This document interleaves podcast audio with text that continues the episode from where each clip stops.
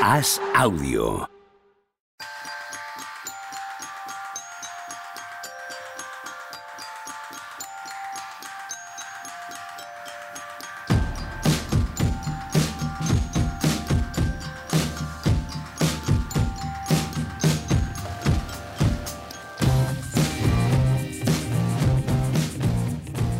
Hola, ¿qué tal? Hoy estamos a martes 30 de mayo del año 2023 y este es el programa número 150 de Mínimo Veterano.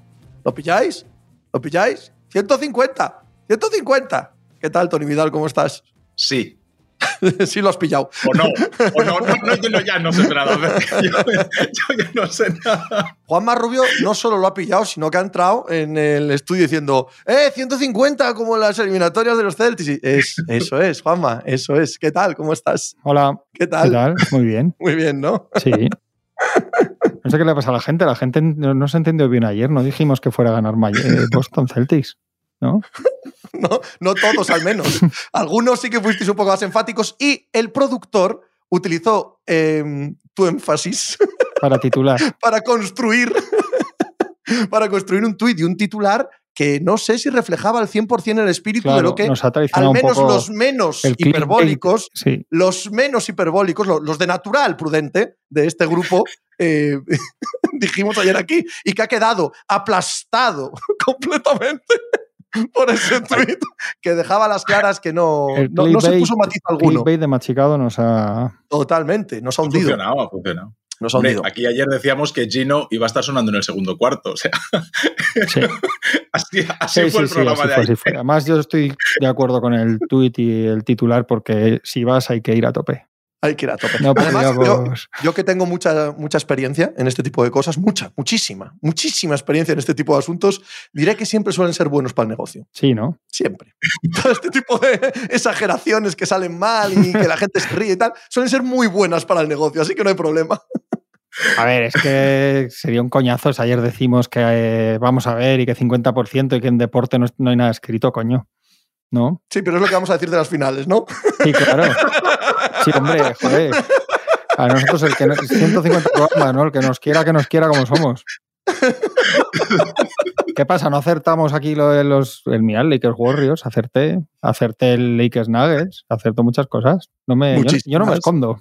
No, no, no, desde luego. Falló sin parar, pero a ver, es que ahora resulta que todo el mundo pensaba que ayer iba a ganar Miami No, Heat. claro. Seamos justos, seamos justos con la audiencia. No nos echan en cara decir que Sí, ganaban los sí. Nos echan en cara No, hombre, la si contundencia además, de la opinión. si además ayer dijimos que la estábamos liando por si pasaba esto, y yo dije que si pasaba la había liado, pero estaría encantadísimo de, de abochornarme a mí mismo si escucho el programa de ayer. Y Encantadísimo. así es, Sí, así es. Estás así es la encantadísimo, pero tampoco vamos a escuchar el programa de ayer. O No, sea, lo no, uno no. por lo otro, ¿vale? O sea, si queréis nos abochornamos, pero no nos pidáis que lo escuchemos de nuevo porque no Pero a la somos de ese gente no tipo le de gustó gente. ayer nuestros, nuestros razonamientos, porque claro, los, El mío filósofos- sí, los filósofos, Aristóteles tampoco acertaba con lo que era la carne cuando no sé qué y, y tal, pero lo que tenía gracia como explicaba las cosas, gracia, tenía su aquel como explicaba las cosas, no dónde llegaba. Entonces la gente tiene que quedarse con, cómo- o sea, esto no ponemos aquí al perro de machicado como al corgi a, a tirar pelotas. Algún día, ¿eh? A, a veces lo parece. Algún- a veces lo ojo parece. hemos tenido, a veces ojo, esta idea. Entonces, hemos tenido una gran idea, efectivamente. la gente tiene que quedarse también con el cómo. Era qué La mono el gente tiene perro. que quedarse con el cómo más que con el qué. Entonces, cuando Sí. la caguemos con las finales, que se queden con el magnífico análisis que vamos a hacer mañana, no con el. no con Porque claro, para eso te pones el final del programa y escuchas "¿Qué- qué- quién va a ganar. Eso es lo de menos al final. Bueno, tú insiste en esta idea que creo que va a calar, ¿vale? Insiste Sí, mucho, sí, luego ¿vale? vamos a tener- insistiendo, sí, insistiendo, sí, insistiendo, porque creo que es una idea que va a calar entre, entre la Sí, gente. vamos a tener dos horas de gente diciéndonos lo mismo en directo, o sea que insistiremos bastante, no te preocupes. Además, tenemos un riesgo. Con esta teoría tuya tenemos un riesgo que de verdad se fijen en el análisis y se descubra que tampoco tenemos ni puta idea en el Sí, análisis. pero entonces ya diremos otra cosa. Déjalo estar, ¿vale? O sea, Pero entonces diremos estar, otra pues. cosa, las- la cosa es ir dando capotazos. De momento somos como los grandes filósofos de la historia. Depende cuáles, ¿no? Hay unos grandes y otros que, que también son grandes que, mira, que no nos parecemos mucho. Claro, no le decimos a la gente lo que tiene que pensar, le ayudamos a aprender a pensar. Y que luego elija lo contrario de lo que pensemos Pero nosotros. bueno, que sí, que la, caga- que la cagamos ayer. Bien, Bien, ahí, bien. eh, hemos llegado. Y ya está. hemos, tocado, hemos tocado pared. Ahora sí, con pies en pared. Ya podemos, dicho, dicho así, ya podemos quitarlo de encima y hablar del partido.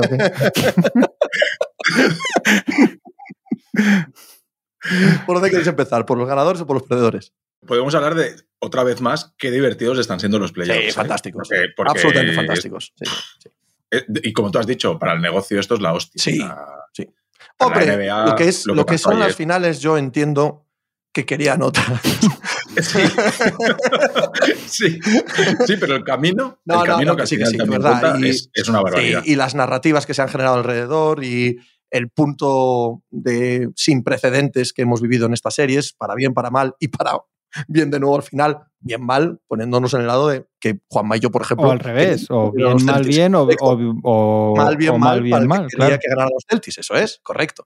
Eh, pero en general, en general, ha creado una serie de momentos y de instantes icónicos que no solo se disfrutan en el instante, sino que te generan una serie de tsunamis opinativos y narrativos que, que- que continúan hasta el año que viene, ¿no? Y la liga tiene que estar extraordinariamente feliz de cómo se han desarrollado estos, estos playoffs. Imagínate si se hubiera alargado con el cacharreo que llevaba todo lo de los Lakers, como siempre, más este año, si, si no hubiera sido tan, tan rápida la... Ayer no sé a quién leí ayer que decía, yo no me acuerdo de, ni de quién juega en Denver Nuggets, que lleva desde el 22 sin jugar un partido, ¿eh? ¿Sí? Es verdad que imagínate todo esto si encima ya no te digo otra, otro drama semejante porque eso es difícil en el oeste, pero por lo menos que hubiera le hubieran dado un poco más de vida a los Lakers ya por, por, por hacerlo ideal, digamos. Pero bueno, así ha salido, no nos vamos a quejar. No, Estaba buscando el. El que no se va a quejar seguro soy yo. Eso, eso ya te digo yo, que no se va a quejar en absoluto. Dale, Tony. No, estaba buscando el bracket y es que ha dejado, ha dejado estos playoffs, ahora que ya tenemos la final, pase lo que pase, Las pero ha dejado las series. finales, habla con propiedad. que- ah, la Has dicho la final. Vale, vale. Esto es, esto es importantísimo. O sea, sin esto no se puede avanzar. Son las finales. En primera ronda, el Kings Warriors fue una, una serie espectacular. El, el Lakers Grizzlies de primera ronda con aquello de Dylan Brooks y toda esta movida también. No olvidemos, ahora hablaremos de Miami, pero, pero, pero Miami en primera ronda ya está dejando perlas como la que ha dejado en, en finales No de solo eso, no solo eso. El cuarto partido del Hitbacks es, eh, es el partido que eleva a Jimmy Butler probablemente a la cima en la que va a quedar el resto de su vida. Eh, igual no hace ningún partido mejor que ese y no importa. Siempre se recordará ese partido en, en esta, en esta run de playoff, ¿no? Y el, y el Cavaliers Knicks. O sea, al final, en primera ronda pasan cosas, en segunda ronda está el Lakers Warriors, que es una barbaridad. es y- que no quiero interrumpirte, tío. Pero no me puedes meter el Cavaliers Knicks en esa lista. No te dejo. Sí, hombre. Que no, tío, que no. O sea, no, no, no, vete al carajo. no. Esto, es- esto es lo que tendría que criticar la puede ser. gente. Esto sí tendría que criticar a la gente. Hombre, por favor. Es que no te lo tolero. Estas morcillitas de Tony sí que. Y no tanto que digamos. Pues, Pues iba, iba a hablar ahora de. No, sí, el Celtics, el Celtics Sixers. Bueno, las Sí, de sí, o sea, que ha, ha habido muchas series muy buenas con, con muy buenas narrativas. Vamos a partir Ha de dicho, a ver si. ha dicho, voy a meterlo ahí entre el Lakers Warriors y tal, a ver si no se dan cuenta. Yo me lo estoy pasando muy bien. Sí, Yo sí, de verdad que no- sí. No, No, tengo no. vida, pero jolín, ayer fue un día espectacular. Nos pasamos teta ahí, todo el mundo divirtiéndonos. Y, y además, hay una cosa que en el, en el partido anterior hubo mucha movida con los árbitros, que si los segundos, que si las faltas, que si no qué. Ayer fue un partido, ni nos acordamos de los árbitros. Si que es que otra no, cosa que. no hubo, no hubo opción. claro. No hubo opción, no hubo partido, como quien dice, en sí mismo. ¿no? Entonces, los árbitros eh, influyen si llegan igualados. Si no, es Bueno, yo, yo- yo veo lloros desde el primer cuarto en algunos partidos, ¿eh? O sea, ve- veo gente quejándose y en el primer cuarto ya ves cosas que, bueno, que ves que se equivocan y, y ayer, que eso es una cosa que hay que hablar bien, porque la NBA sabemos que este año, ya llevo unos cuantos años sufriendo con este tema, jolín, pues que se acabe el partido de ayer y que ni nos acordemos, porque al final, eh, si nos vamos a ver teorías conspiranoicas y tal, eh, antes del partido había por ahí tweets con los récords de Jimmy Butler con estos árbitros y de Tatum con estos árbitros y al final era malo para Butler y bueno para Tatum. Y mira al final cómo Cada vez el que pita no. Foster, te, te puedes encontrar, al- o sea, puedes ver que perjudica a los dos equipos. Te- si quieres, buscas en Twitter y las dos aficiones se están quejando. Unos, Sí. O sea, es, es un rollo tremendo.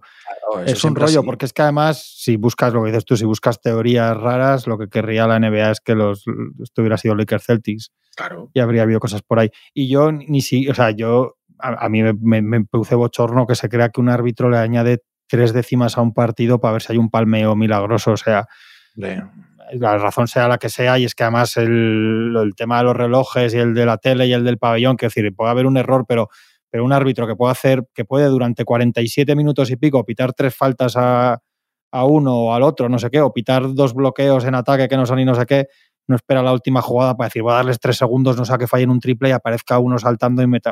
Coño, es que total, total, hay que dar a las cosas la, la, importancia que tienen y ya está. ¿no? Sí, sí. Hombre, pero Ramos, 100%, ¿no? Eh, no el ejemplo no es eso, esto de Scott Foster, el extendedor de series. Pues ayer lo favorece a estos, el día... Lo, ¿Y las que ayer las tiende? Lo pusieron al... Gracias a Scott Foster ayer. Cuidado, ¿eh? No, pero lo pusieron en el sexto de los Lakers también y decían, no, es que esto es para que eh, vayan al séptimo los Warriors. ¿A quién empezamos a pegarle palos? Porque... No, bueno, esa, esa, es una decisión editorial que tenemos que tomar. ¿Empezamos con los Celtics atizando a mano vuelta o nos ceñimos eh, Hombre, como yo creo en que, los ganadores? No lo sé, pero como... Yo sí creo que es un día para empezar con los... O sea, en términos generales siempre. Pero también como mañana vamos a hacer previa, vamos a hablar claro, mucho de Miami, no podemos hacer algo rápido de Miami y, y, y, no solo y, eso. y, recrearnos luego ahí a tope. No, no solo eso, sino que en este caso en concreto es, es muy relevante los perdedores y el cómo han perdido. ¿Vale? Es, sería más relevante así que si hubiera pasado lo contrario. Si hubiera pasado lo contrario, recrearse en los perdedores, bueno, casi era lo más normal. Pero que los Boston Celtics, este proyecto de los Boston Celtics haya perdido y haya perdido de la manera que ha perdido, ostras, yo creo que es inmensamente relevante y efectivamente tenemos ahora tres días antes de las finales y luego 15 días de finales para seguir hablando de los Miami Heat. A mí no me parece descabellado editorialmente centrarnos hoy en los Boston Celtics. Pero podemos hacer un rápido algo de Miami Venga, Miami Heat está liderado por uno de los personajes más importantes de la historia de la NBA, que es Pat Riley. Spoelstra es uno de los mejores entrenadores que jamás hemos visto. Jimmy Butler, uno de los mejores competidores. Están llenos de undraftes y van a jugar sus segundas finales en cuatro años. Qué maravilla de temporada, a pesar de haber empezado como número 8 en, en la conferencia este. Séptimo, técnicamente. No, octavos. Acaba séptimo, lo que pasa que luego pasa octavo en el play-in. Si nos compramos el play-in, lo compramos entero. Esta gente es el seed número sí, 8 de los octavo. Hombre, eh, eh, desde 2006 es el equipo que más finales ha jugado. ¿eh? Ni los Warriors ni, ni nadie. O sea que, que, algo hay. Hay una constante ahí que es Parrelli y una casi constante que es Expuestra. Pero los datos son el equipo 30 en anotación, el 27 en rebotes, el 25 en asistencias, el 25 en rating ofensivo de toda la NBA durante la temporada regular. Y el, y negativo el 29, en puntos. El 29 negativo, en porcentaje de triples, creo Sí. también. negativo en puntos. O sea, te- le han metido más puntos de los que ha metido, que no había pasado ningún equipo que llegado así a las finales. El primer octavo que llega desde los Knicks, pero es que, claro, los Knicks era, era año de lockout. O sea, el octavo de los Knicks fue muy raro porque creo que había cinco o seis partidos de diferencia entre el primero y el octavo. O sea, esto sí, un octavo, séptimo octavo, al final con el play-in octavo, con todas las de la ley que pierdes mm, estrepitosamente, por no decir otra cosa, el primer play-in en su casa con Atlanta y va perdiendo el, segundo a falta de tres minutos con Chicago Bulls y se ha cargado por el camino ahora a, a los Bucks y a los Celtics. Esto es una cosa absolutamente histórica, unos niveles bestiales. Lo que, ya solo falta que ganen, porque ya es que sería, yo creo, la- pero esto es, esto es uno de los, de los viajes a las finales más increíbles que yo recuerdo en mi vida, de verdad, ¿eh? por los rivales también. Yo los más. Sí, sí. Yo los más por todo lo que has dicho. Y, además es que es la realidad. Y yo viví aquellos Knicks del 99, eran un octavo, aparte de temporada corta, aparte de que había poca diferencia, eran unos Knicks aspirantes al anillo. Antes de empezar la temporada. Eran unos Knicks que tenían una plantilla, una ambición, unos fichajes para ganar el anillo. Que luego no lo consiguen, pero eran uno de los dos mejores equipos de- del este en la idea de todo Dios. Estos Miami Heat, que el año pasado es verdad que son el equipo que más partidos gana en temporada regular, durante este año, lo que hemos visto, no había una sola persona, bueno, al menos yo no la conozco, que pensase que este equipo podía ser competitivo en playoff. No recuerdo a nadie ponerlos a la altura, ya no, de Bucks, de Celtics o de Sixers durante el año, sino de todos los demás que estaban peleando por ser cuarto, quinto, sexto. Joder, es que los Heat, joder, es que los Heat. Y eso es real. Eso no se lo ha inventado nadie. Eso no ha salido de la nada. Ese mismo equipo que pierde el primer partido en casa frente a Atlanta Hawks en el play-in y que está a punto de ser eliminado por unos Chicago Bulls espantosos en play-in. Eso ha pasado hace dos meses. Por lo tanto, que de ahí los tengamos en las finales, en una liga en la que habitualmente esto no pasa, no pasa. Que aparezcan equipos Cinderella, equipos Cenicienta que se plantan en las finales, en casi todas las demás ligas ocurre. En la NBA no, no pasa nunca. Pues aquí tenemos un caso, ¿no? Evidentemente hay mucho que rascar ahí por Spoelstra, por Riley, por Amy Balder. Hay un montón de personajes con los que siempre tienes que contar, competitivamente hablando, pero no jodamos, no hemos visto nunca nada parecido a esto. Es así de sencillo. Y por lo tanto, ya no es que no fuese predecible, es que cada paso del camino a mí es de llevarme las manos a la cabeza, de, de fascinarme lo que estamos viviendo. Sí, sí, sí. Bueno, dentro de toda la cantidad de metidas de pata que hemos hecho en estas semanas, hay una que podemos rescatar, que aquí, y fue aquella de eh, si el, techo de los dos, evidentemente el de Celtics es mayor, pero el suelo, lo que hablábamos de la constante, el irregular es Boston, el que sabemos que es la constante es Miami. Miami sabes que a pesar de que tenga un mal partido, te lo va a competir. Y ayer es el clarísimo ejemplo. A mí el partido de ayer de Miami me sigue pareciendo un partido malo lo que pasa es que el de Boston es terrible, pero terrible, pero, pero que es que yo me pongo a mirar y digo, es que no podemos hablar bien de nadie dentro de los Celtics. No podemos hablar absolutamente bien de nadie. En cambio, en Miami, Jimmy Balder tiene tramos, el partido de Kalim Martin es bárbaro, Duncan Robinson, le podemos sacudir a De Bayo, Spoelstra siempre está ahí, siempre está planteando nuevas cosas, siempre, cada vez que hay algún cambio de Matsula, responde rápido y cambia cosas. La hit culture contra el orgullo Celtics. O sea, la cultura esta de aquí no nos vamos, nos da igual todo, partido a partido. No sé cuánta similitud hay con el Cholo, pero esto de partido a partido, estos lo aplican al, dedillo y, lo compiten todo. Y sabes, o sea, tú sabes que a Miami tienes que irte 20, no sé cuántos puntos, 20 largo puntos arriba para darlos por muertos. Para darlos por muertos porque estos, estos siempre hay momentos de partido en el que de repente se quedan 5, 7, 9, 11 puntos atrás y ellos al final consiguen cambiar alguna cosita, una racha, un triple, aparece Jimmy Balder, te hace tres canastas seguidas, dos buenas defensas, te cambian una zona y de repente el otro equipo entra en shock. Bueno, al final sabes que el suelo de Miami es que vas a sufrir, siempre. No existe esa opción de hasta aquí hemos llegado. Esa sensación que deja Boston ayer en, ciertos tramos del partido de esto no lo sacan ya, ¿eh? Esto no lo sacan. Esa sensación Miami Heat no te la deja nunca. Y el suelo de Boston ayer se vio que es eh, que, aquí hay que mirar muchas cosas en Boston porque son cinco años consecutivos llegando aquí y no siendo capaz de, ni de llevarte un anillo, que podríamos aplicar lo mismo para Miami. ¿eh? Son los que más finales han jugado desde 2006, pero no se han llevado, bueno, desde 2006. Dos. Tres. Tres, desde 2006, tres. Tres, tres. Ah, bueno, sí, claro, los tres que hay dentro. Exacto, sí, que caen dentro. Sí, sí. Eh, pues lo, lo, dicho con Boston. Eh, que estos son, hay que mirar aquí qué pasa, porque estos parece que no llegan a ningún sitio. Sí, no, yo, yo es que estaba mirando esta mañana cosas. El, ellos cuando llegan a la NBA llegan con Timberwolves, Hornets y Orlando Magic. O sea, son eh, tres de los equipos, creo que Minnesota es el peor, de hecho, con peor porcentaje de victorias desde entonces. O sea, no, no hay muchas historias de éxito y todo empieza con la llegada de Pat en el 95, ¿no? Él hace el primer equipo, el de, el de Hardaway y Morning y compañía, él hace del, luego el de Wade, luego el de LeBron, o sea, em, yo creo que esta franquicia está claro que más allá de lo que piense de lo del hit culture, etcétera, hay algo, hay una competitividad, una exigencia, un deseo de no, de no abandonarse, ¿no? Cuando se han acabado proyectos tan estrepitosamente como acaba el de LeBron y Wade, por ejemplo, es un equipo que siempre se levanta, busca formas, mejor o peor, ¿no?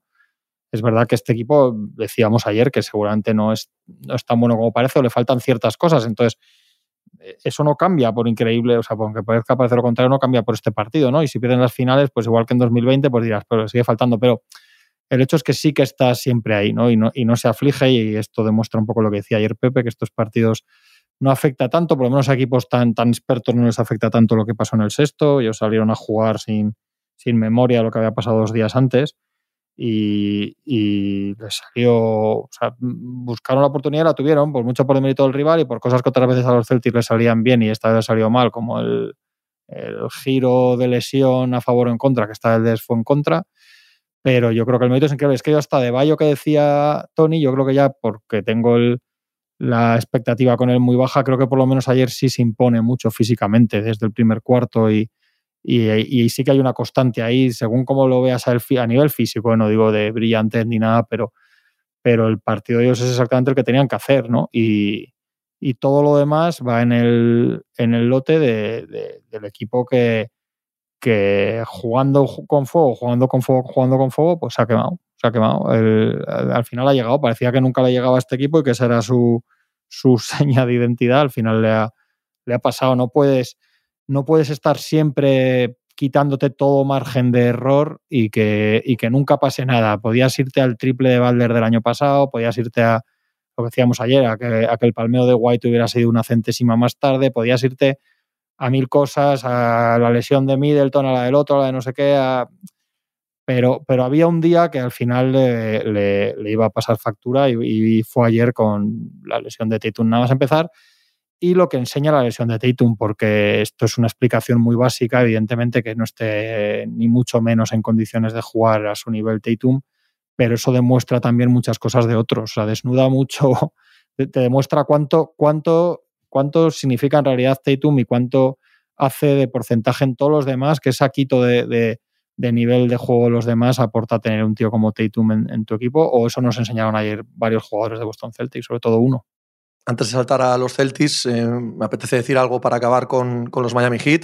Eh, todo esto de la cultura de los Heat, creo que estamos todos de acuerdo, que es evidente, pero a mí en, días como este me carga un poco también la hipérbole hacia el otro lado. ¿eh?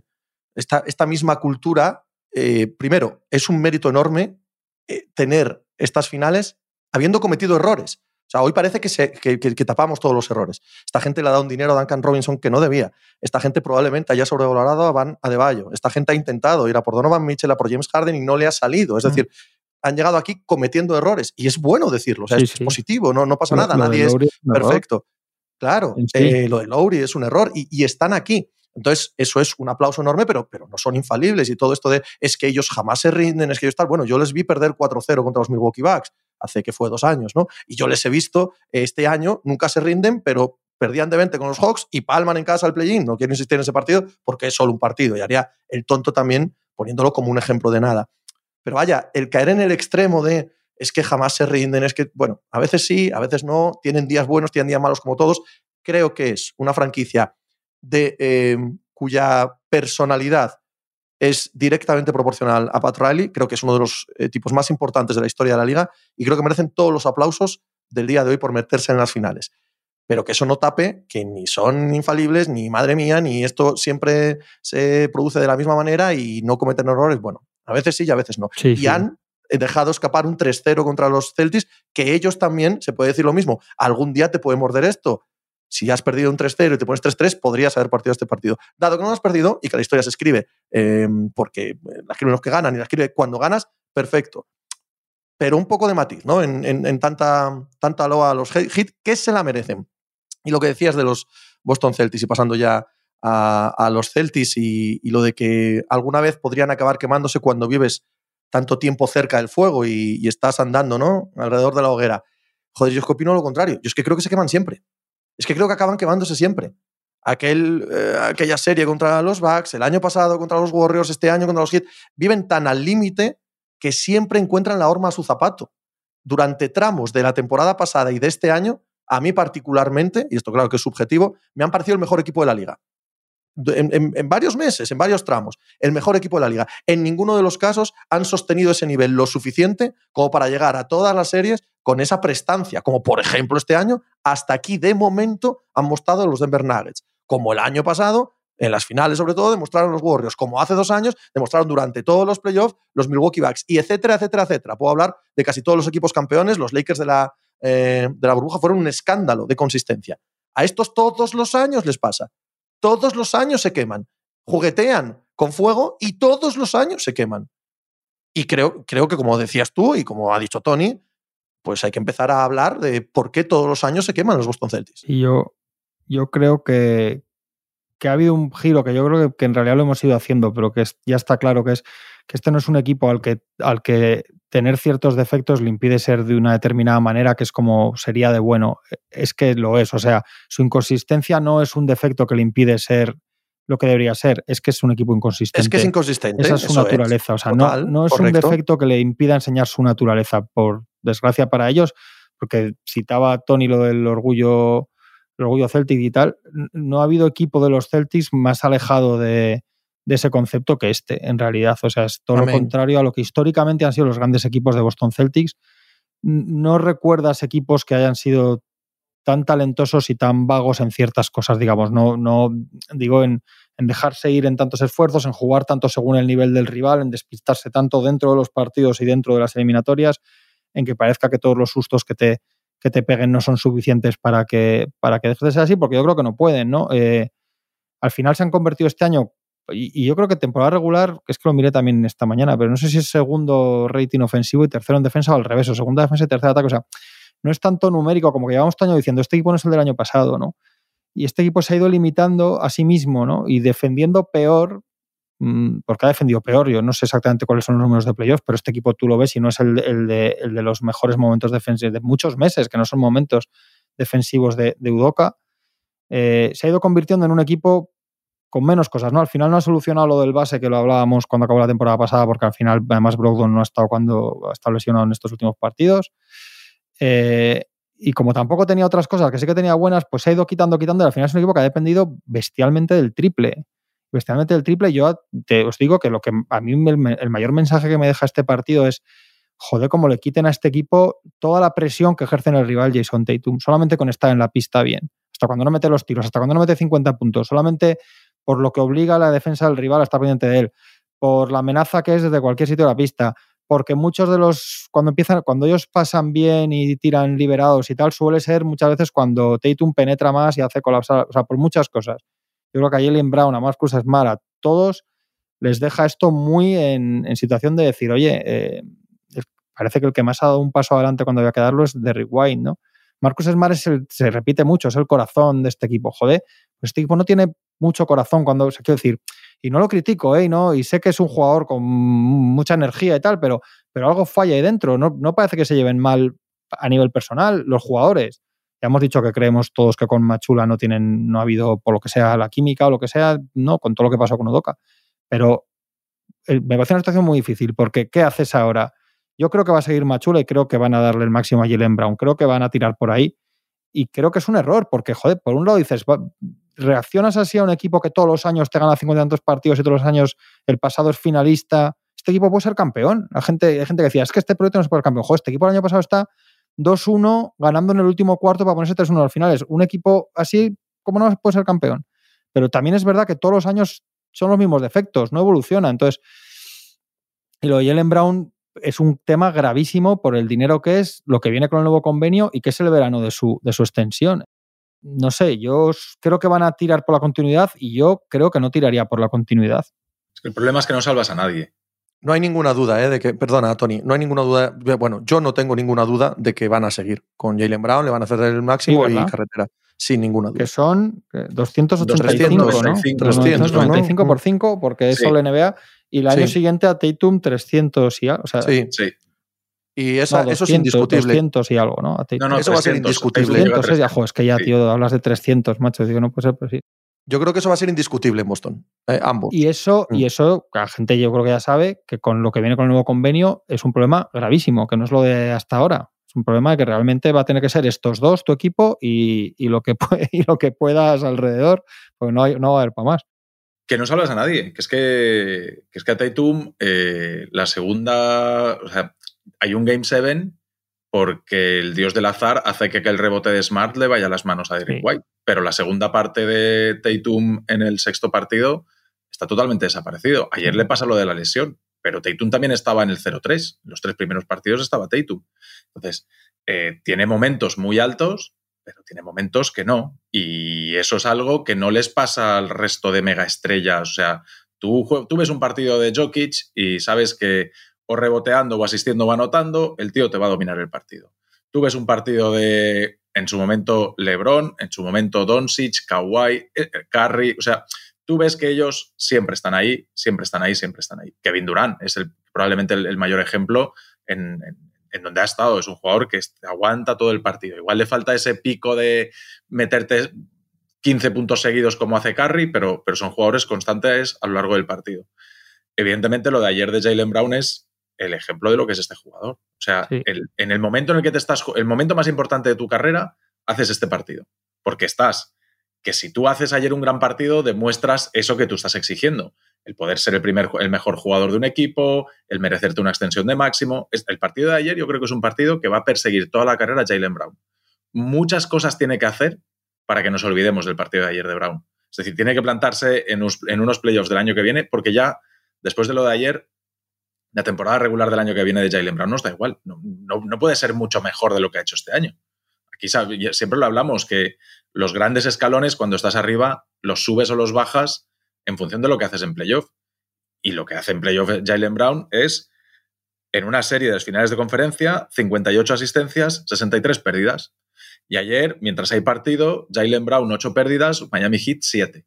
Sí, sí. Intentando él liderar esto. O sea, además es que no es él es el que de verdad ayer dice, bueno, Tatum no está porque está cojo, cojísimo, pues esto lo tengo que sacar yo adelante. un balón perdido, y otro balón perdido, y otro balón perdido con el, con el partido en el alero. Pero si sigues mirando, sigues mirando el roster, dices, Smart, lo que decía Juanma, en teoría el, el, agarra, el espíritu de Kevin Garnett y todo esto del orgullo Celtics, el que tiene que aportarlo a este equipo es Marcus Smart y tendrá el tobillo como lo tendrá, etcétera, pero da igual. O sea, el, carácter, el Draymond Green y todo este perfil, este es Marcus Smart y no es capaz de imponerlo de una manera rotunda. Llevamos todo el año diciendo, ay, ay, ay, estos Celtics cuando se acabe al Horford, a ver a quién sustituyen, porque Grant Williams parece que no es ese jugador. Al Horford ha pegado un bajonazo físico, ya ha llegado aquí, no sabemos si, lo va, si el año que viene va a poder tener picos momentáneos, pero el bajón de Al Horford, llevamos años esperándolo, pues ya está aquí ya tenemos el bajón del Horford. El físico, que es, una, es un pivot, pero que ya no te puede estar defendiendo a cualquier jugador en la línea de tres, que etcétera. Ya no es, ya no es ese jugador, porque tiene 37, es del 86, 37 años. Eh, y sigues mirando y se salva ayer el partido de White, pero Brogdon muy mal. No hay ningún secundario más ahí, aparte de White, que te salve nada. Grant Williams, la gestión que se ha hecho de él a lo largo de los playoffs ha sido para que el chico diga, pero yo no sé qué quieren de mí. Y al final hay que acabar apuntando al banquillo ayer hay momentos en y los el otro Williams, Tony. Ah, Robert Williams. Los dos Williams ha sido una cosa muy rara. Cada uno por sus cosas, del entrenador, digo, de minutos y entradas, salidas. El problema de Robert Williams es que el físico no le aguanta para jugar 36 minutos. Entonces, si puedes contar con él. No, y que sus características encajan muy mal con Al Horford para lo que pretende hacer Boston para atacar con todos abiertos y tiros, espacios y eh, triples. Son muchas cosas. Y el partido ayer empieza bien para Boston. Y en cuanto entra la segunda unidad y le ponen a Robert Williams delante a Jimmy Butler, es cuando aparece Jimmy Butler, porque el partido empieza bien ayer para Boston. La, la, Matsula llega y dice, a ver, que nos están cambiando en todo, pues lo que hay que hacer es, después del bloqueo directo, cuando nos cambian, ser súper agresivos, hacer un rol súper súper rápido hacia canasta y meter esos balones. Y empieza bien Boston así. Y cuando entra la segunda unidad y entra Brogdon y entra Robert Williams, cambia la dinámica. Y cambia para, para, para el parcial ese Boston mete seis puntos en los ocho últimos minutos del primer cuarto. Seis puntos en ocho minutos. O sea, es que no hay manera por donde cogerlo. Y al final, eh, cuando le meten la zona, también hay cosas preparadas por Machula. Y dicen, no, no, ha de recibir a alguien en el sitio de la bombilla. Muy bien. Consiguen que Al Horford reciba en la línea de puntos de la línea de personal, por ahí, por ahí, por, por... consiguen meterle el balón ahí. Muy bien. ¿Y ahora qué? ¿Y ahora qué? No pasa nada más. O sea, consiguen dar, meter balones ahí, que siempre decimos, la manera de atacar una zona es dando balones en la bombilla. Vale, pues ya hemos dado el balón en la bombilla. ¿Y ahora qué? Ahora de repente Boston se encuentra con una situación que es Al Horford a 4 o 5 metros del aro con Adebayo delante. ¿Qué vas a jugar? ¿Unos contra unos continuamente? Pues lo intenta, pero no, no puede. Este Al Horford ya no puede con Adebayo a nivel defensivo. Y, no pasa nada más. Y se atascan, se atascan, se atascan. Ya Lembron intenta sacar esto, no lo consigue y al final acaba el partido con el drama que, es. Es que no se salva nadie en, Boston. Hay un, hay un momento para mí crucial que es cuando se sienta Butler al principio del segundo cuarto y creo que los hits no solo no sufren, sino que aumentan la ventaja de 6-8 puntos. Totalmente. 8, 8. 8, ¿no? Eso es algo que no puedes como, como equipo en tu casa en un séptimo partido ya.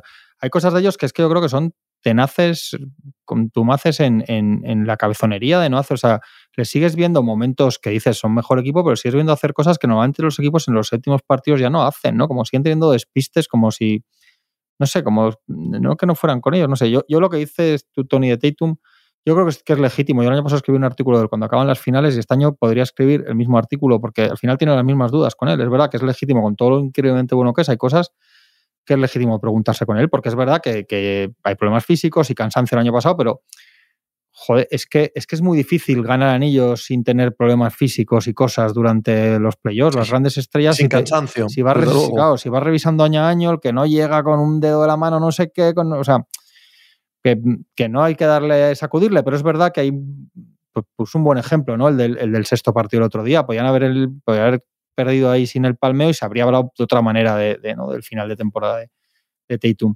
Y lo de Jalen Brown, yo es que el problema con Jalen Brown es que yo creo que estamos viendo un producto acabado. Es un jugador que es esto, y es mucho, pero es esto.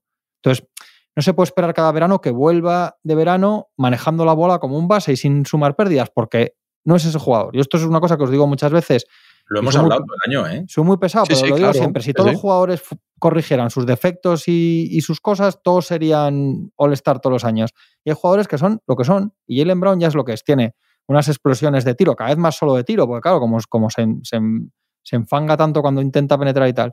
Tremendas, en transición es buenísimo, pero es un jugador que no le puedes dar el manejo del equipo porque, porque es un desastre, es un mal manejador, un mal lector de esas jugadas y, y su eliminación, o sea, sus problemas en las eliminaciones de otros años son los mismos en 2023. Es lo mismo. Hay un, espera que tengo aquí el dato. Temporada regular, 232 asistencias, 197 pérdidas. Playoffs 63-58, 63 asistencias, 58 pérdidas en playoffs, si es que sale al ras. Y tiros de campo en la eliminatoria esta, o sea, tiros 127, o sea, 127 puntos para 124 tiros, casi a, a tiro por punto. O sea, no mucha eficiencia, vamos, más bien poca eficiencia para una estrella.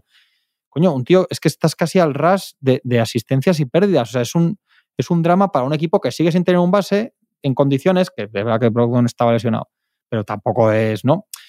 Y que, y que si le sueltas a pasta, lo que va a hacer es no poder corregir los defectos que ya tienen. O sea, es decir, si vas por la continuidad, vas a seguir sin base, vas a quedarte sin Horford, que es un jugador importantísimo en ese equipo, pero te vas a comer en dos veranos con Tatum y con Brown el dinero para intentar tener jugadores de élite en esas posiciones. Entonces, es que es muy complicado el, sitio en el que te mete Jalen Brown, porque es que además yo creo que Tatum, no sé si, yo creo que Tatum sí que te lo imaginas que un año no se quite esta última ¿no? Te venda, digamos, de, de la grandeza. Pero es que Brown es buenísimo, pero es esto. Jalen Brown es esto. Entonces, si esto te vale para jugar con Tatum y ser una estrella al lado de Tatum con retoques alrededor, es lo que tienes que pensar, porque es esto, no va a ser más. Y, con el nuevo convenio no vas a poder hacer 17 retoques tremendos.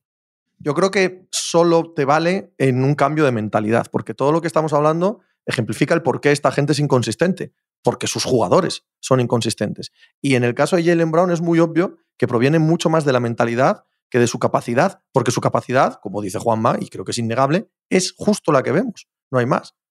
Yo una vez escribí, perdón por autocitarme, cuando le dieron la primera extensión, que era el contrato que lastraba el futuro de los Celtics. Y me equivoqué. Me equivoqué porque estaba bien hecha. Sí, a mí no me gustaba nada. no, no, mira, yo estoy en el mismo caso. Yo también. pero me equivoqué, me equivoqué. Estaba bien hecha porque ha sido buen equipo desde sí, siempre recuerdo que yo acuñé el verbo Jalen Brownear, que era hacer un poco el ganso y tal, y que todo el mundo dijera que eras buenísimo. Ahí la, la cagué bastante también. Yo le llamaba el farmacéutico.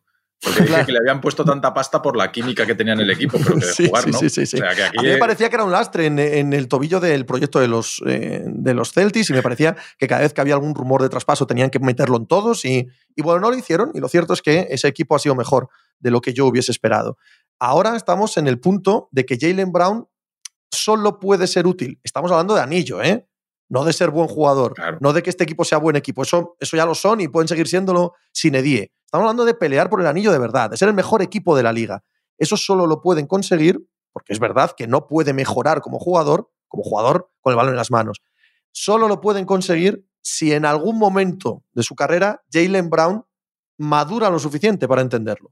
Madura lo suficiente como para saber que él es así que no puede botarse el balón en el pie, que no puede eh, atacar cuando no debe, que no puede querer los balones que tiene Tatum, que no puede andar siempre exigiendo ser igual de coestrella, que no puede estar todos los veranos, pues me voy. Si eso pasa, y yo dudo que eso pueda pasar, porque lo mismo que eres físicamente, la mayor parte de las veces eres también psicológicamente. claro que avanzas en la vida, pero no tan de golpe. Si eso no cambia, estoy con Juanma el, escenario que te queda para Boston Celtics es, primero, que se lo tienes que dar, porque ¿qué vas a hacer?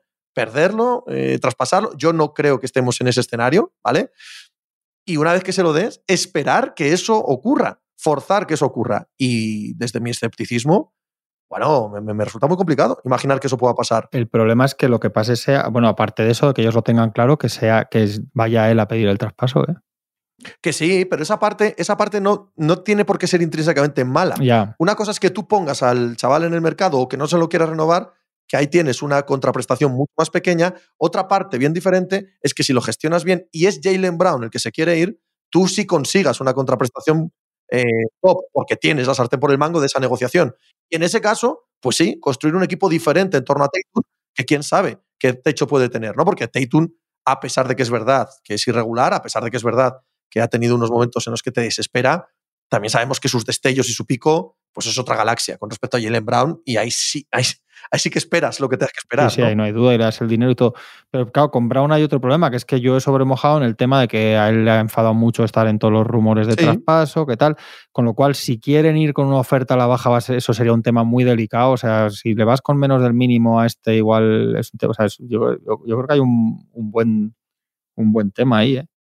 Además es que a Brown le hemos visto jugar de otra manera. Es que Brown con Stevens era un jugador que salía a recibir tras un bloqueo indirecto, que ya recibía con ventaja. En mi cabeza, el Brown de hace tres temporadas, dos temporadas, era el Brown que salía, que recibía en la línea de tres tras, tras un bloqueo de abajo arriba, que recibía con ventaja, se iba para adentro, se paraba en la media distancia y yo casi todos los tiros que recuerdo de Brown de hace dos temporadas eran buenos tiros. Son ese típico tiro de cinco metros que ahora hace con tres manos delante, pues antes lo hacía solo. Es decir, que es que le, le habían puesto un ecosistema, un sitio donde él pudiese lucir bien y donde él, para acabar con 25 puntos, no necesitaba botar el balón 30 veces. Ahora no, ahora es que lo han cogido y le han dicho, no, no, tú eres el segundo espada, tú aquí te has de sentir relevante, tú aquí como, eres como Tatum. Es la sensación que, que me, que me da a mí, eres casi tan bueno como Tatum. Pero, y él se Tony- lo ha creído. Y le dan el balón en el logo y le dicen, nada, va, guapo, venga. Pero Tony, ¿se, se lo han dicho o, o- o es él el que ha dicho yo ya no soy un jugador, insiste, sí, yo ya no soy un correcto, jugador de sí. sistema y soy un Total. jugador estrella? Porque Y cada verano dices. va a los despachos y Claro. cada verano va a la prensa y es cada verano dice, oye, dices, es cambio yo me voy. la- parece, Claro. escuchándote es verdad, que como que se ha vuelto demasiado bueno para su beneficio, ¿no? Que juega como que, que- que era mejor cuando jugaba más, ¿no? Controlado en ciertas cosas. Pero yo creo que hay mucho de él, ¿no? Porque siempre se filtra que, que él quiere sí, ser primer, tal, ¿no? no que se lleven mal, porque nunca se dice que se lleven mal entre ellos, hay Tatum y Brown, etcétera, que otras veces sí pasa, pero siempre se filtra esa cosa de no ser el segundo, tal, no sé cuánto. Hay equipos como Portland que van a ir de cabeza, ¿eh? si hay una posibilidad, con el 3 del draft Sí. y cosas, quiero decir, que va a haber, que puede haber tentaciones. Y, y lo que tú has dicho, Juanma, del base, eso es, eso es otra cosa que hemos estado hablando todo el año. El pasado. Todos los años. El control del juego, el que no queríamos llegar a finales clutch porque si era Smart el base. Bueno, es que ayer Tatum, eh, pobre es que la segunda mitad de Tatum, cuando se va al vestuario en el descanso y se le enfría ese tobillo, es que se ve, que es que, que- que mañana hablaremos de Miami y le pegaremos palo a Miami porque Miami ayer hace un partido malo y gana de cómo gana, pero, pero te pones a ver la lectura del juego de- del partido de Miami y dices, pero como a Tatum no desde el primer minuto lo revientan una y otra vez y le destrozan ese tobillo y que no puede jugar en la segunda parte. Pero bueno, eso lo hablaremos mañana cuando hablemos de Miami. Pero, pero eso es otra cosa importantísima, que, es que Boston no tiene esa figura, ese Chris Paul, ese Ricky Rubio, ese Luka Doncic. Hablo solamente de generación de juego, ¿eh? no, no del talento total, porque ese jugador es, es eh. Pero, Jolín, alguien que sepa llegar y decirte, "Ch, espérate, Ricky Rubio no es ese talento, pero que sí que es un jugador que te, que te controla los ritmos. Mira, hablábamos de, Portland, eh, otro nombre que salió ayer encima de la mesa es Darius Garland. Con lo que ha pasado en, en Cleveland, con el hueco que hay en el 3 de Cleveland, yo llamaba por teléfono. yo llamaba por teléfono. Seguramente me mandarían a paseo, pero, pero digo, bueno, oye, pues ya buscaré yo un 3, que en un momento dado, cuando juego con dos grandes, puedo bajar a Tatum ahí y tengo un base que me controle esto, que tenga talento para generar él, para él y para los demás. Y allí en Cleveland, pues igual están un poco nerviosos con lo que ha pasado estos playoffs y viendo que eso no acaba de fluir. Y les digo, ahora, juntado a Donovan Mitchell y a Jalen Brown ahora, ¿eh? Pero- Sí, sí, sí, sí. Muy bien. que- Ahí, ahí vamos a tener mucha consistencia en la generación de juegos, ¿sabes? Es que en de Boston esto- llamaba por teléfono. Y en esto, al final, deportivamente, se habla solo del juego, que antes hablaba de la parte más emocional. Al final también siempre te deja, y, y- insisto en lo de Pepe, yo creo que todo el mundo, lo que ha dicho Pepe, que todo el mundo tiene que entender que hablamos de un equipo para ser campeón, no de jugadores que no son buenísimos, de un equipo que es buenísimo porque gana todos los años 50 y muchos partidos y ronda las finales y no llega. O sea que ya las críticas son partiendo de que son jugadores que son muy buenos, evidentemente. Pero también te deja siempre una sensación de que debería dar más Marcus Smart, que son jugadores que llevan muchos años en la NBA Nah, es Marcos también. tiene, Marcos Es Smart lo no tiene absolutamente nada más de lo que ha Claro, y es lo Nada. que. Pero, pero- Podemos debatir de los otros, pero yo Smart no no, sé, no- a un- algún periodista americano leía, no, es que, es que él no puede ser un, el jugador con el balón. Estamos de acuerdo, porque claro, tampoco es un jugador que lo puedas poner a, a un escolta tirador.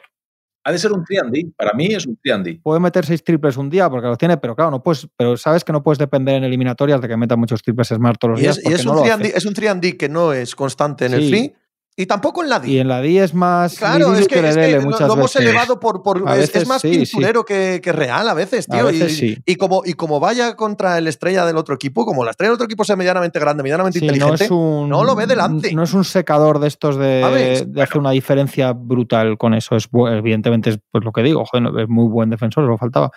Pero no, no, yo creo que, que siempre te deja la sensación de que necesita más el equipo, sin ser el principal culpable ni nada, pero coño.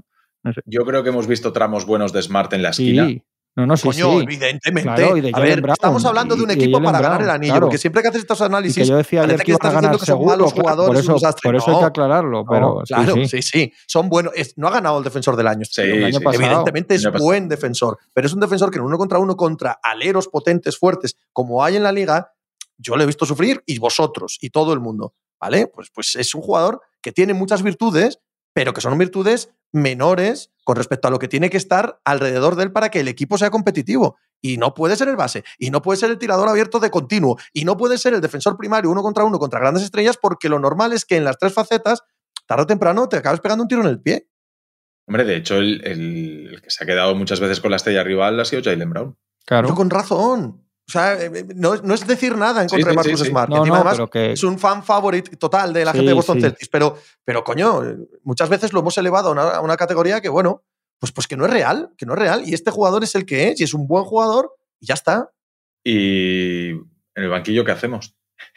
Va a seguir. Va a seguir. Sí, sí, yo, Va a no, no, seguir pues yo estoy de acuerdo en que Sí, se va a renovar a Brown, eh, va, Sí, a sí, seguir, va a seguir no te quepa duda. pero bueno, Sí, sí. pues, pues, pues, a ver, estas cosas son así, no llegas nunca, no llegas nunca hasta que llegas y cae. ¿no? De hecho, este año vamos a tener a alguien que gana un anillo, eh, una estrella que, o sea, Jokic y Butler, uno de los dos va a ganar el anillo, que no tienen ninguno. Pues, pues igual Boston le pasa el año que viene o el otro, pero desde luego pocas oportunidades, porque el año pasado eran los Warriors. El año pasado pierdes en las finales y dices, bueno, es que los burros han vuelto. Es que esto es lo que queda todavía del equipo este, que ha sido una dinastía, el mejor equipo de todos los tiempos, bla, bla, bla, bla, bla, bla. Pero este año no. Este año, no, este año no, esa narrativa no te, no, no te. Yo, No, eso lo hablamos mañana, si os parece, pero estoy en desacuerdo con esa narrativa.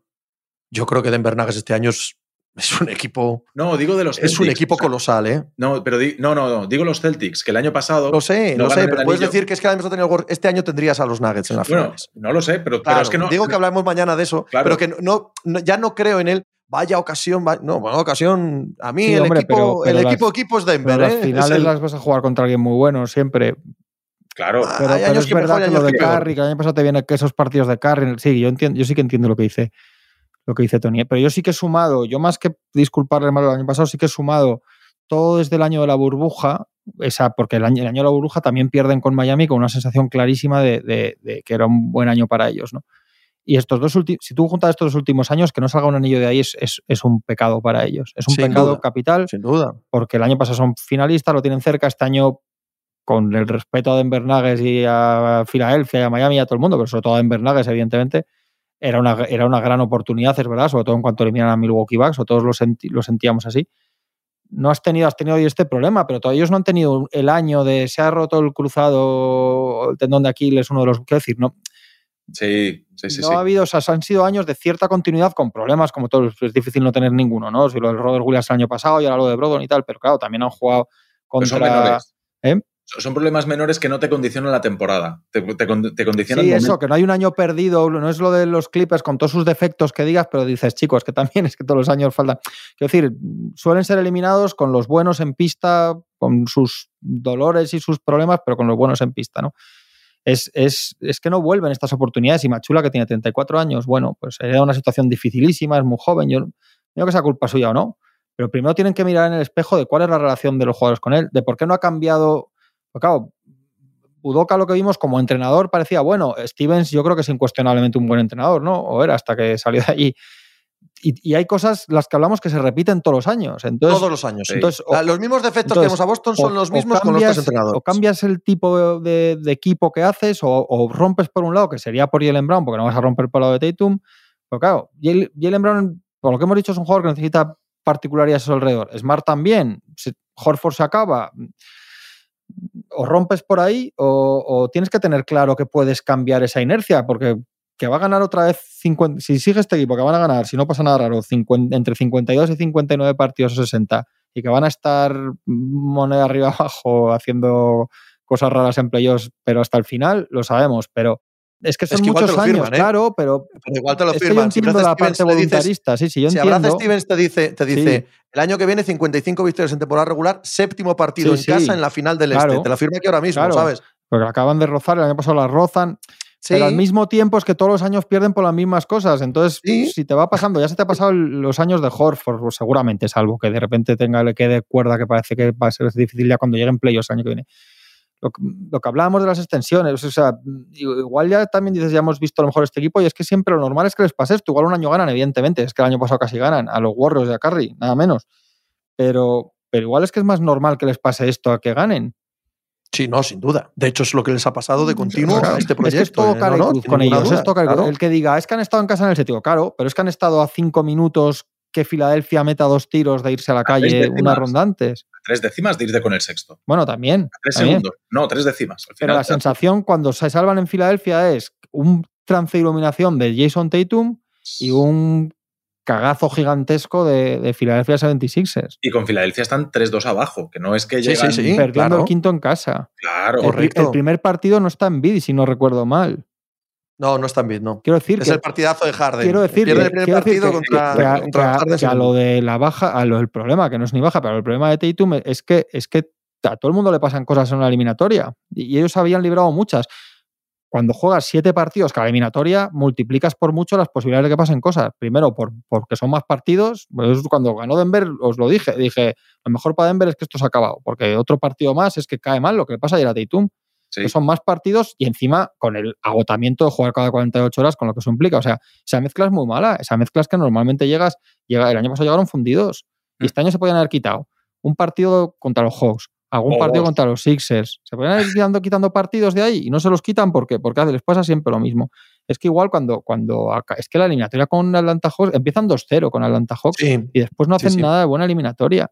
No, De- no, desde nada. que ganan esos dos partidos, ¿cuántos partidos han ganado en casa? Ganan los dos primeros Atlanta. Pierden uno con Atlanta, el, que, el, el quinto que lo pierden y tienen que ganar el sexto en Atlanta. Pierden dos, con Filadelfia pierden pierden dos. dos en casa, el primero y el sí. quinto también. Y con Y estos sí, han perdido tres. tres. Han perdido desde Sí. tres y dos, cinco, seis partidos en ¿Y casa. han ganado cuántos? Han, han ganado menos, han ganado Han tres. El ganado. récord, el récord debe ser negativo. Sí, sí, seguro, seguro. El récord debe ser negativo. Sí, 5-6. 5-6 en casa, pero claro, es que empiezan 2-0 con Atlanta. Desde entonces, 3-6. ¿3-6? Pues el TD Garden. Pues eso, queda claro.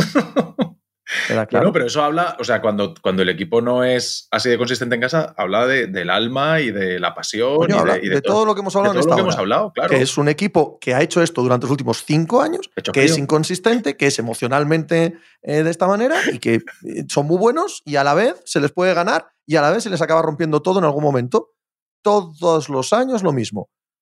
Pues ya está. Este es el equipo que son, ¿no? Si había alguna duda, que yo creo que no, es el equipo que son. Si siguen así, pues Pero así no sé si seguirán estoy de siendo. acuerdo. Yo sí que creo que de que todo el tema Jalen Brown, Machula, etcétera, lo verían de otra manera ellos si pierden el cuarto en Miami. Igual si con 4-0 tomas otras decisiones. No Ah, sé si es- claro. si, esto Sí, les va a sí, sí. cambiar el. No, no lo creo. Ya, Yo creo que sí. No, el caso Machula y Jalen Brown, no. sí. No, creo que, creo que Jalen Brown le hacen la extensión y Machula continúa en cualquier circunstancia. Si pierden 4-0 también, lo de Machula, Sí. por ejemplo, sí, seguro. Sí, sí. Puede ser, ¿eh? Sí. pero no, no sé. Sí, además, justo antes del cuarto partido se filtró, estas cosas nunca sabes, ¿eh? pero se filtró desde Boston, a gente bien, bien considerada normalmente, que no había ni la más mínima duda, que era una apuesta personal de Brad Stevens y, y que no se discutía. Evidentemente, filtras eso antes del cuarto partido para, por si acaso, existe alguna duda en el vestuario, ¿no? Claro, sí, Y por pero si tiendo a creer... 4-0. No, porque no, no, lo no. tienes nada claro.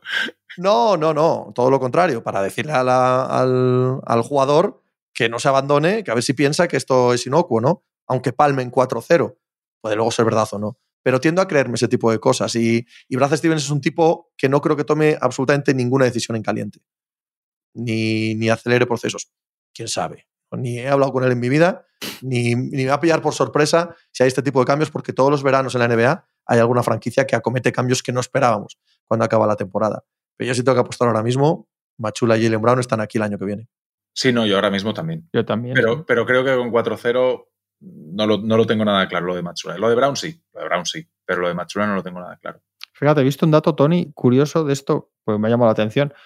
Todos los entrenadores de la historia, que han sido 22 solo, que, los han echado después de una temporada, bueno, solo, no sé si son muchos o pocos, vamos, pero solo, toda la historia de la NBA ha habido 22 entrenadores que después de un año debutan y el verano siguiente los echan. Todos menos, menos McKinney en los Lakers, aquel del primer año del Showtime que, que, es el, que sea el accidente con la bici, con lo cual es está unos partidos y, y ya luego nos sigue, ¿no? Quitando ese caso raro, todos los demás eh, tenían balance negativo, por debajo del 50% de victorias. O sea, que, que, sería una cosa rarísima. También es verdad que, que Machula hereda un equipo que es finalista de la NBA, ¿no? Sí. O sea, que es más fácil ganar 50 y tantos partidos con estos que, con, que si coges de repente a los, a los Rockets que cogió Silas. Mm. Pero que habría sido raro, que sería muy raro realmente. Históricamente no pasa tampoco, ¿no? Igual que no se remontan terceros, pues no se echan a entrenadores que llegan a finales de conferencias, ese tipo de partido en su primer año. Hablando de entrenadores, Nick Nurse a Filadelfia. Han cambiado un doctor por una enfermera. Sí. Que además han dicho que ha elegido él entre. Chiste, chiste robado de internet. Que ha, dejado, que ha elegido él entre Filadelfia y Phoenix, han dicho. Básicamente, vamos. O sea que no sé si yo, sabe algo yo, de. Yo, no sé si sabe algo del tema Harden. Vamos a, vamos a mufar esto. Yo tuiteé, Joel Embiid no va a ganar un anillo en Filadelfia. Sí, Porque lo vi, lo vi. le vas a dar sí, dos o tres La años. culpa va a ser de Nick Nurse. No, no, no, no. No, no, no, yo te digo yo el porqué. No. Por Joel Embiid. Ni en Filadelfia ni en otro lado. pero yo en otro lado no lo sé. Pero... No, no, claro, ni yo. Y si llega un proyecto como quinto hombre, como con 32 años, no tengo ni la más remota idea, faltaba más digo que lo que hemos visto yo en Embiid, pues todo lo que hemos aplicado de Boston y lo que hablamos cuando eliminaron a Sixers, pues está ahí. Sí. Claro, es que esos Boston de los que hablamos le ganan todos los años. Otro. Esos Boston Celtics los que hablamos a Filadelfia le ganan todos los años. Claro, los, los pasa por encima todos los años. Los ven delante los funden. Claro, o sea que... Y el séptimo partido de Embiid y tal. Sí. Ya, ya, puede arreglar Nurse ahí lo que quiera, vamos. Además, como queda claro, Tony, con Nick Nurse es obvio que no se puede ganar un anillo. Eso es así. Bueno, se ganan más con Spoelstra. Eh, sí, con LeBron. Bueno, y sin LeBron, de momento, finales. Sin LeBron y... no ha ganado ninguno. Y Nick Nurse sin LeBron sí. Vosotros Quiero decir, si, la, si, el factor es, ganado, si el factor es ese. Sin LeBron ha ganado, sin LeBron ha ganado. Escuchad, vosotros. Spoelstra no. No, eso es verdad. En 2006 no ha ganado ningún anillo sin LeBron, amigo. Es verdad, es verdad. Sí, sí, sí, es verdad. Oye, que vosotros habéis elegido Filadelfia antes que Phoenix y sois él. Fua. Eso dicen, ¿eh? Yo necesito ver el dinero que le han pagado. Sí, o si sabe que se va a quedar Harden seguro, o lo contrario, vamos. Igual ¿Cómo vas a ver si se va a quedar Harden seguro si no tiene ni idea? Ya, pero. Ni pero... él, ni Nori, ni nadie saben si se va a quedar Harden ya, seguro, pero ¿sabes? Que, que si ve que, no sé, que igual tenía más certeza con Buque. Bueno, a saber, es que igual le gusta más la ciudad y la comida de Filadelfia que la de Phoenix. O que le ha pagado más dinero, sí, tío. Que es que. No, pero. Ver, eso pero al final que la pregunta importante. es a igualdad de pasta. Y el salario emocional. Eh, Yo el salario emocional eh, lo meto también en euros. O sea, lo, lo voy incluyendo también y lo, lo mido lo ahí. monetizas, ¿no? sí, totalmente. Oye, mañana más, previa de las finales, si os parece bien, ¿vale? Eso es. Hala, hasta luego. Hasta luego. Chao.